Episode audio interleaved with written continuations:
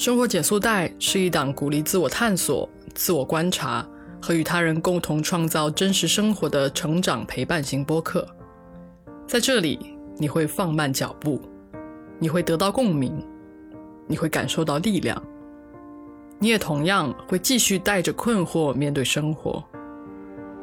但我们必须勇敢的去经历、去创造，因为只有这样，我们才会成为凝视彼此时。对方眼中的光。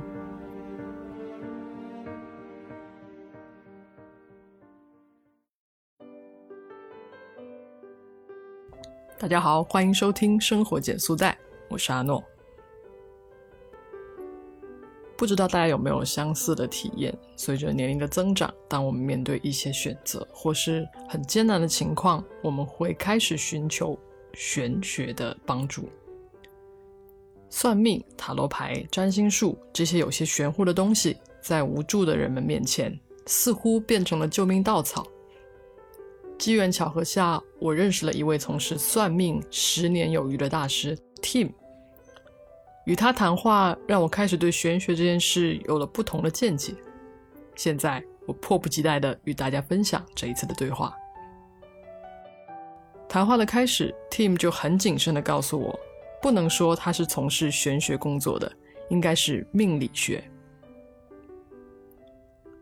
其实很多人现在都误会，以为命理学都是从一种很玄的东西呃留下来的。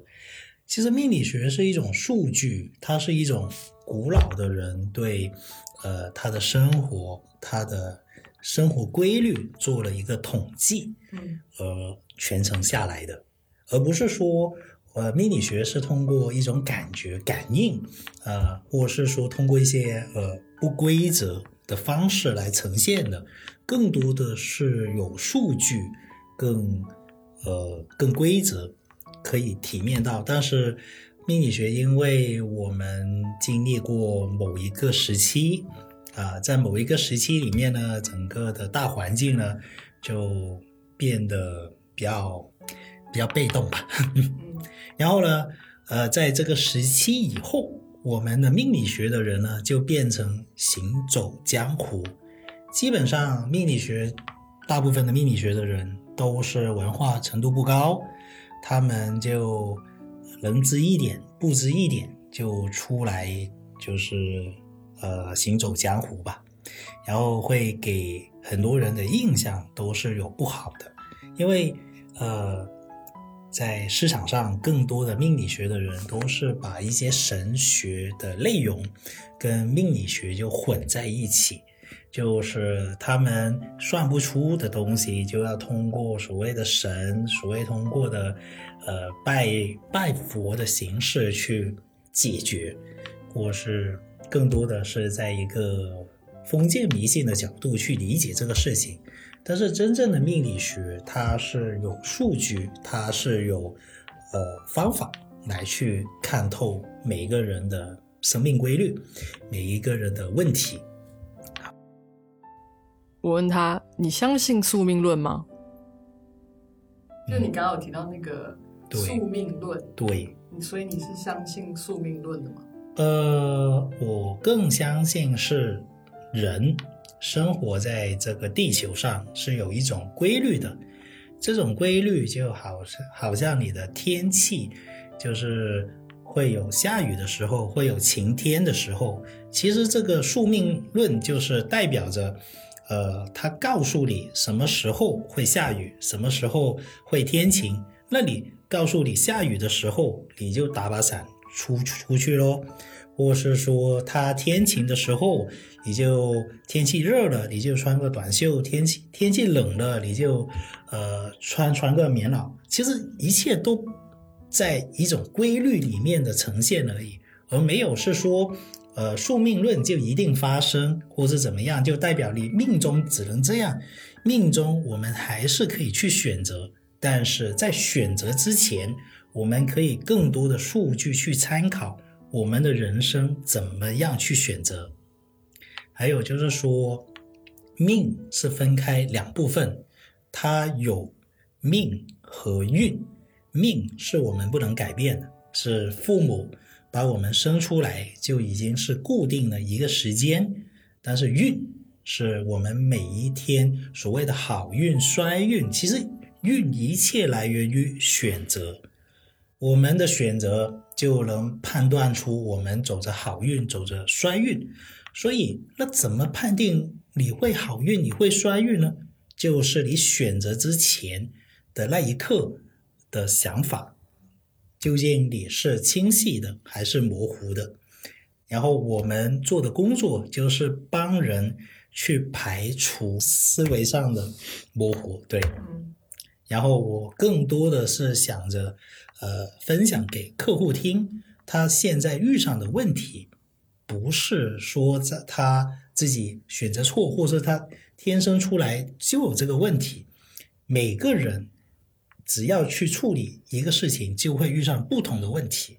但是我们可以通过思维的清理吧，把自己的方向清晰了以后，对啊，所谓的好运就这样就产生出来了。嗯，对，可以。哦，你刚刚说爸爸妈妈一生下来我的那个命是固定的，固定的，运是可以选择的。那可以解释一下这个命是固定的是什么意思？比如来说，我们出生的时间，我们出生的地点，应该是不可能再改变的了。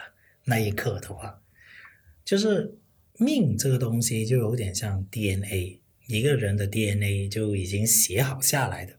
那个 DNA 的那个谱，基本上都已经编写好的，所以呢，就跟命理这个命的定数都是一样的，就是你长多高，你呃多高多瘦，或者你的能力，其实都是受着这个规律影响着。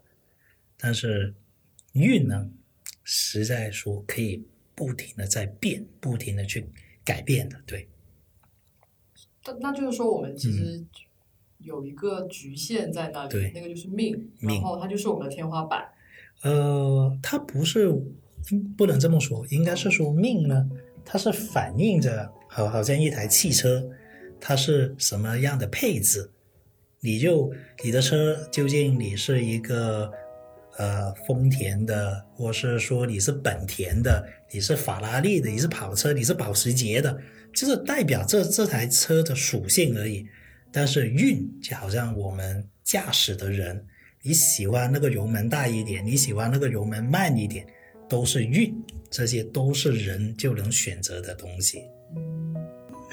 因为更多的命是反应是规律，运是代表着一个人做事的态度，你的人的做事的态度好，你的运自然就会好。你的人做事的态度差，一切都会差，就是这样看。但是你说，那有些人好命就行了嘛？那我不需要好运，我好命就行了嘛？我父母生我出来就很有钱，我就很好命了嘛？嗯，的确是它可以解决了人生第一步，但是他人生第二步就还没解决了，因为一个人的命，比如来说，我给一台。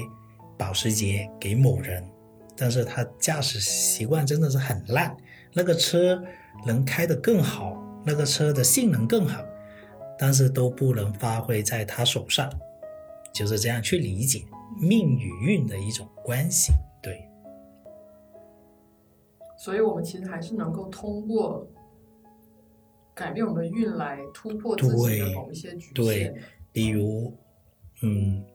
我这个车，我这台车，我个人的这台车性能很差，它是属于本田飞度啊，就这样去理解吧。就我是一台飞度，但是我可以通过我的驾驶习惯，或是说我改装我的这台车来去超越保时捷的机会的。就或者是我的性能虽然不够快，但是我们。可以弯道超车吧？每个人都有弯道的时候，看谁能把持住入弯的那个时间，就是命理节点了。就不要是看成就是说我的命不好，我本来不好，我们就没没有办法去超越别人，或是说我们也不不能比拼啊。但是人是充满着机会的，每一天的机会就是每一天不同的人的运，但是这个运怎么去用好，是通过修行来去提升的。他说，命理咨询有时候就像心理咨询，需要了解每个客户，帮助他们认识自己。算得准或不准，并不是最重要的。呃，很多人是说现在命理学是一种封建迷信，或是一种迷信。因为我是蛮反对是用迷信的角度去看命理学的。呃，为什么这么说呢？因为命理学是它是代表着一种规律，它好像你你可以相信天气预报啊，对不对？你可以也可以不相信啊。有些时候天气预报报了，未必真的是下雨。但是它很大概率会下雨，所以我们都要准备好伞来面对万一下雨的时候。但是现在我说回命理学，就但是现在很多人看命理学了，就只看成，嗯，他说的准我就相信，说的不准我就不相信。其实他忽略了一点，真正的去看命理的人一定要知道或是一定要吸收的一个点，是知道自己的能力在哪里。很多人忘记了，只是说哇，大师说我今天出门会好运，或是今天大师说我怎么样。其实这个不是真正的命理学，它更如果我们真正的是告诉你你的能力是什么，你应该做什么，你只能做什么，而不要是说违背了自己的规律而已。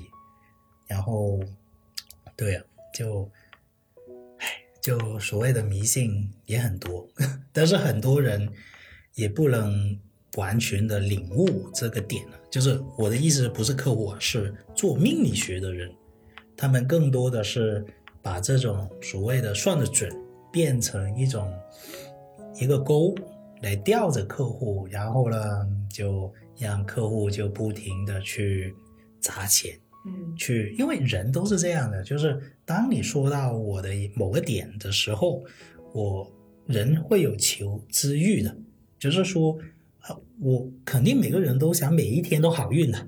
那如果我已经说到大部分规律都中了，那肯定我呃客户会不停的去给钱烧钱来求出这个答案。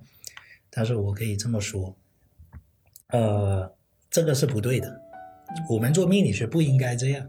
其实看心理医生嘛，我们要解决对方的问题，而不是让客户沉迷。就是。客户可以再遇上问题再来问我，而不是说我让客户每一天都依赖着我。所以，就市场上就是对有各种各样的人，有各种各样的事。我更希望是每个让大家可以更多的了解命理学是用来帮助人，而不是说用来呃盈利的一个最大工具吧。因为很多人就感觉我算得准以后。通过我拜了一个神，我求了一个神，就可以解决认知以外的事情，这个不行的。我们最近也是蛮流行的，只能赚认知以内的钱嘛。嗯，其实我们命理学一直都是这么说的，就是你的能力只有多少，你就做多少，而不要是说就是做一些你能力以外的事情。对，然后。对，就我之前嗯有听过的一些人吧，然后他们去看那种所谓的大师，对，然后大师还会让他们去去放生啊，然后嗯，可能做一些佛教相关的东西。你的问题问的很好，嗯，呃，这个我可以去回复，因为我前身在之前在澳门的。工作的一个时候呢，我就接触了，就是一些老板们，老板们就很喜欢去放生、放鱼、放放鸟，就尽可能的在放。那其实他们是想满足一个什么意愿呢？其实人呢，在所谓的帮助人的时候，就会把内心就是潜在的所所谓的犯过的错呢，就放下来。其实就救赎嘛，就是我们对着神父说，就基督教那种啊，神父我错了，我认错了，我内心的错，我内心的责备就会放下来。放生都是同样的道理，他们在放生的过程，他们诵经，呃，他们拜神，其实他们想通过上天对他的一个原谅而改变他呃所做过的错误，或是说所谓的改变他的运。其实他改变他的所谓在那一瞬间，他放生的过程里面，他的思维就会得到一个清洗。那我刚刚不是说运是通过思维清晰的时候才会发生好运吗？所以通过这种放生来解决这种运程问题呢，我的个人看法是不建议的。最好的事情是什么呢？我们为什么我们要通过鱼、通过鸟去放生来去证明自己是善心的？其实。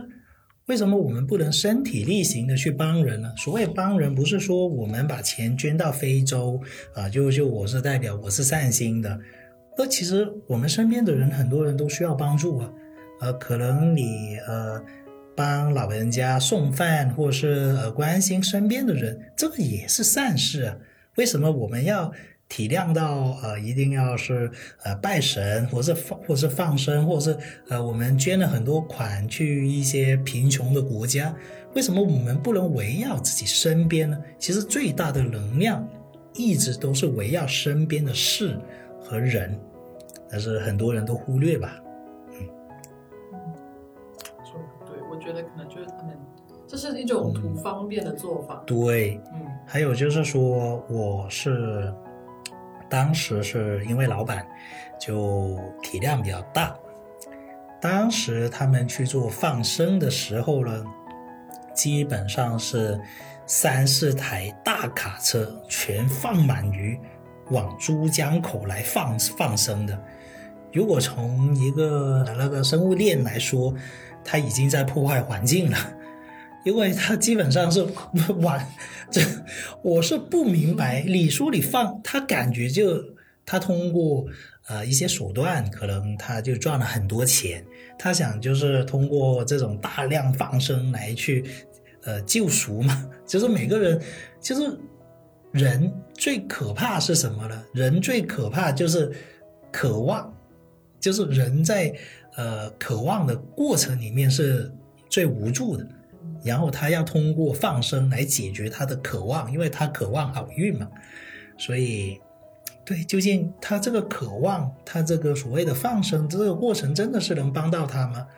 嗯，不觉得啊，应该不会的。他更多的是他想得到一种安慰啊，然后就自己舒服了，就就舒服吧。那些真正做得好的大师。有时候并不是因为他们算的有多准，而是他们拥有很强的情绪管理能力。其实，如果做这个命理学这个行业，更多的是会被对方的情绪干扰到自己，所以对自己的情绪管理要特别的注意的。不是说有有，呃，在我们行内，特别是香港吧。有些人说啊，这个大师很厉害，他收费可以收到十多万算一卦。那其实他能为老板，就是说那个情绪管理，是就愿意付十多万的那位老板嘛。情绪管理是很重要的，就是这个不是哄，因为你哄一个人是。不能处理到他的问题，因为我刚刚所说的，其实一个人好运，其实要清晰自己的目标嘛。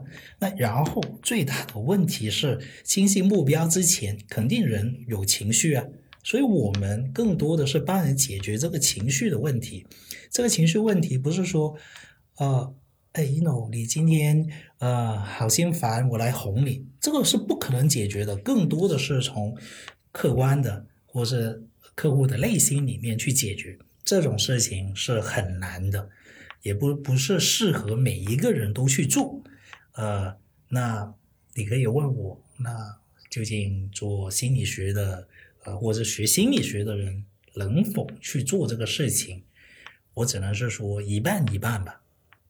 为什么这么说呢？因为这个每天承受的呃客户的负能量是很大的，这个吞吞吐量你一定要知道怎么去发泄出来，或者是说你怎么去消化进去。所以呃，特别是专业的在命理学里面做的好的一些。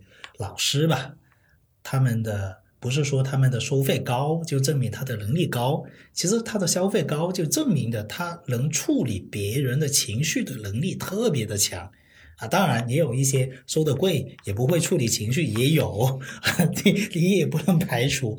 但是其实我们有点像是那种，就是说心理医生就陪你聊天，就是疗愈那种形。呃，那种形式，他们都是按着一千多块一小时这样去陪聊嘛。但是我们更多的是带着一种规律学的东西陪人家聊，就区别在这里了。他说，如果只是泛泛的去算一个人的运势是没有用的，客户需要的答案应该是能够帮助他理清困惑，获得去改变的动力。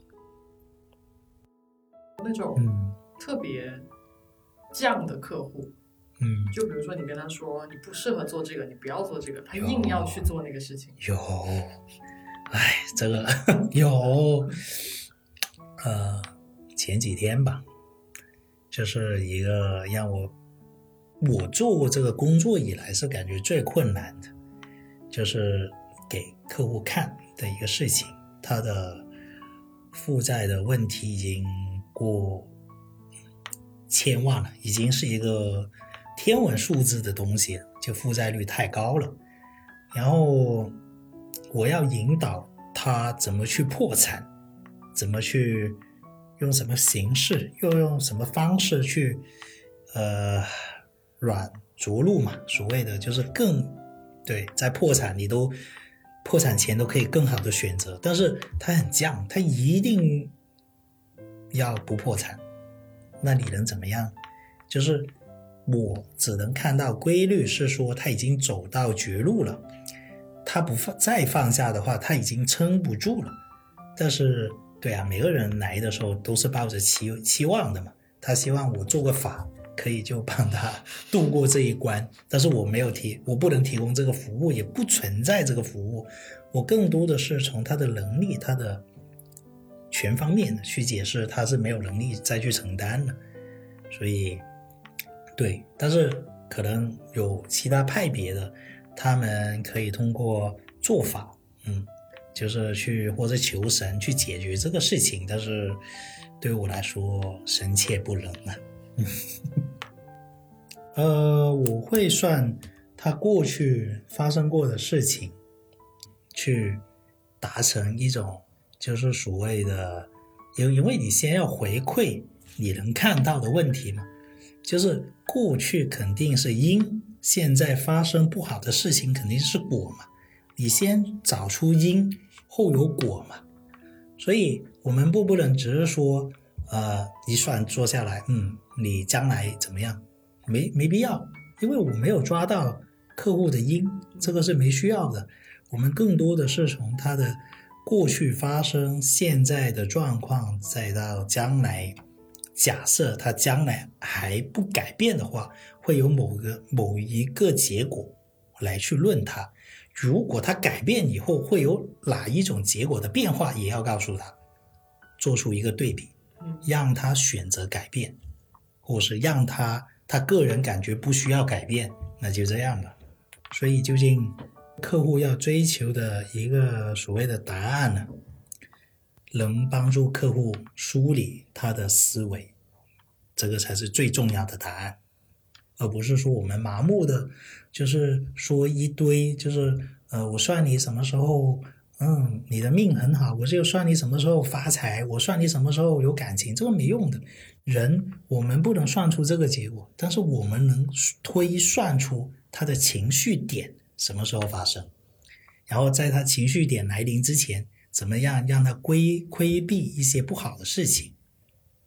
对，就是我们每天都在都在做的工作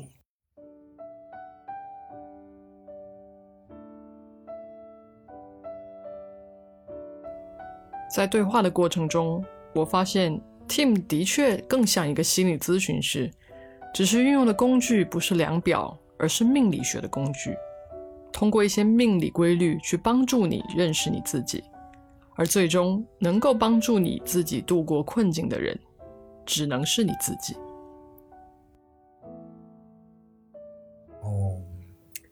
我会对就是市场上的一些。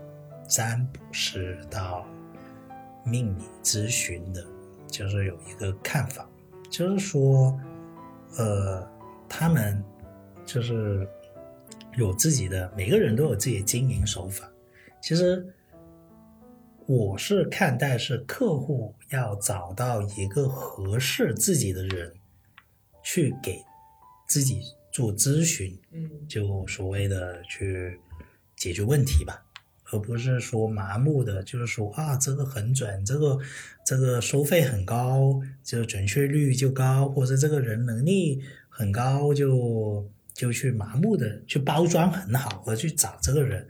其实更多的能帮自己的人，就是能帮自己的人，只是自己。我只说出他自己是怎么样，他应该怎么去面对自己的话而已。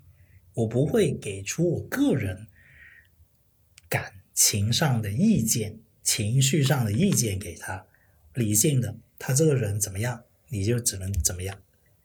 可能他不接受，当时他不接受，很多人很难接受，因为我认为赚钱的东西都是反人性，而不是去做一些违法事情啊。就赚钱的东西，就是我们日常越不喜欢做的事情，就是冥冥之中，就是你命里里面。应该去做的事情，而是而是让你最容易赚钱的，那就很奇怪。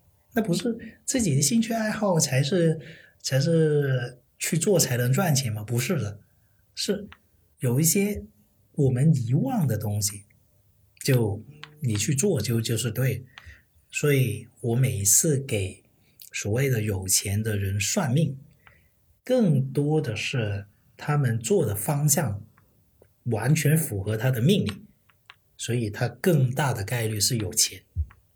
但是呢，我给普通老百姓算命，他们做的事情完全违反了他们的命理的方向啊！不能代表说没钱，努力吧，加油，就一直在努力，一直在努力里面，嗯，就很难的去突破，也有这个的问题。完全颠覆了我 之前 对 算命的一一种一种刻板印象。对，因为其实也不是心理咨询，对，也不是传统的命理，就是在路边或者是在寺庙那种，就是他硬塞一个答案给你。我们不是的，我们更多的是要给客户一个方向，方向怎么去把握，把握完以后要怎么样。去让客户去想、去思考，哎，这我我驾驶着这台车，究竟我我前面已经遇上有有个坎，我究竟我要冲过去，还还是避开它？冲过去有可能把轮胎、底盘都搞坏了。但是如果呃，如如果要让他避开的时候，这个是考验他的技术。那怎么样避开呢？那那个方向盘要打多少了，都是要我们要分析的东西。嗯，就是我的看法是规律学加心理咨询两个结合，嗯，就是就是现代的命理学吧，对。所以算是你比较新。呃，对，就是说我把旧有的东西再配合现代的方式去演绎出来。嗯，而不是墨守成规的，就是说命里怎么说，你就要怎么面对你的人生，这个也是不对的。有很多人，呃，现代的社会资资讯太发达了，就是他一瞬间他就可以改变一个事情。如果古时候，为什么命理师他说一句话，你怎么样就怎么样？你想象一下，如果我们要解以前要解决一个问题是很困难的，我们要通过很多的呃人力物力，要通过呃，就比如来说，我们盖一个房子，我我我们我们要通过大量的沟通，就盖一个房子都可能呃五年十年才盖出来。但是现在我们现在的交流，可能一个电话，呃一个短信就解决了很多问题，所以。对我们的形式也要改变，但是事情越容易改变，人的内心就是人性这一部分了，就越要清楚自己怎么去做。因为现在解决问题越来越简单，但是人心就其实，在我的看法，现代人了是走着一个退化的这条路的。什么意思呢？那不是我们的科技一直在进步吗？对呀，但是我们很多思维上就是说越来越方便了，就哦，就比如来说，我我吃个饭，我就点个外卖，我就解决了，我就不用再煮，我也不用跑去菜市场买菜。我现代的人就缺乏了组织能力，就是我们解决问题也是考验组织能力的方式而已。所以，对呀。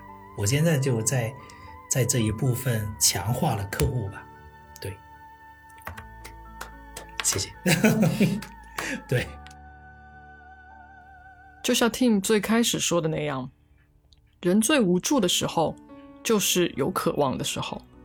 我们渴望得到真相，渴望获得人生的最优解，于是我们很努力，很焦虑。我们听了很多很多外界的声音。如果照着那样的范式去生活，应该就会成功吧。可是，生活的真相最终是在我们自己的身上。也许冥冥之中，你有一条想要走的路，只是你需要一个角色，他从上帝视角，又或是平行时空的你的视角，向你呼喊，去走那条路吧。当然，我并不是在鼓吹大家都要去算命。只是从这个角度来说，命理学可以不是玄学，而是让我们面对自己、倾听自己的一种工具吧，就像是我的播客一样。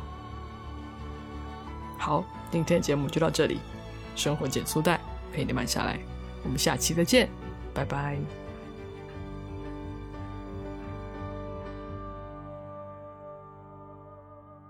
如果喜欢我的节目，欢迎关注或者加入听众群，我很期待大家的加入，你们的关注也是我继续制作节目的动力。